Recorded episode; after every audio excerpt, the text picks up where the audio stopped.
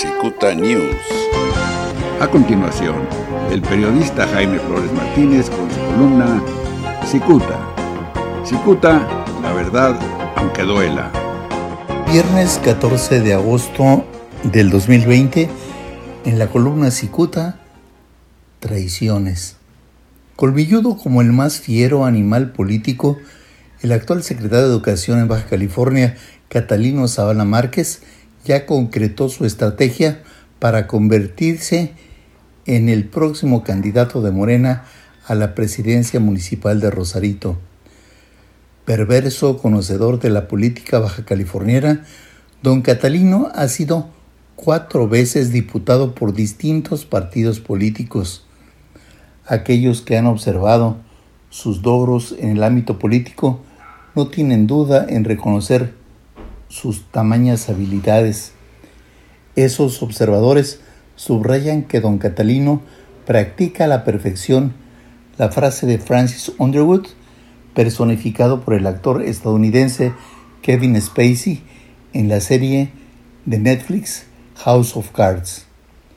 En su ruta política rumbo a la presidencia de Estados Unidos, Underwood interactúa, observa la cámara y dice, el camino al éxito se pavimenta con traiciones. Catalino debió ser adicto a House of Cards.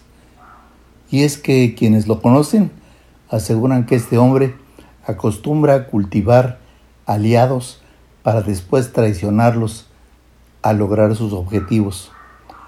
Aunque no abundan en detalles, refieren que desde la Secretaría de Educación, este hombre pactó ya con los panistas para poder lograr su objetivo de convertirse en alcalde de Rosarito. Convencido del peso electoral de los maestros, este señor ya acordó con los líderes magisteriales a quienes seguramente va a traicionar. Esos enterados sospechan que el gobernador Jaime Bonilla Valdés ignora que Caterino Zavala pactó ya con los panistas para satisfacer sus ambiciones políticas. Además, colocó a dos de sus primas como subsecretarias de Educación. Una de ellas, Xochil Armenta Márquez, es subsecretaria de Educación Básica, mientras que otra, eh, que se llama Arcibe Montaño Zavala, es subsecretaria en el puerto de Ensenada. Don Catalino, popularmente conocido como Tracalino, convence a los escépticos al tomarle la llamada al secretario general de gobierno Amador Rodríguez Lozano. Más que su amigo, Amador es mi aliado, presume Catalino.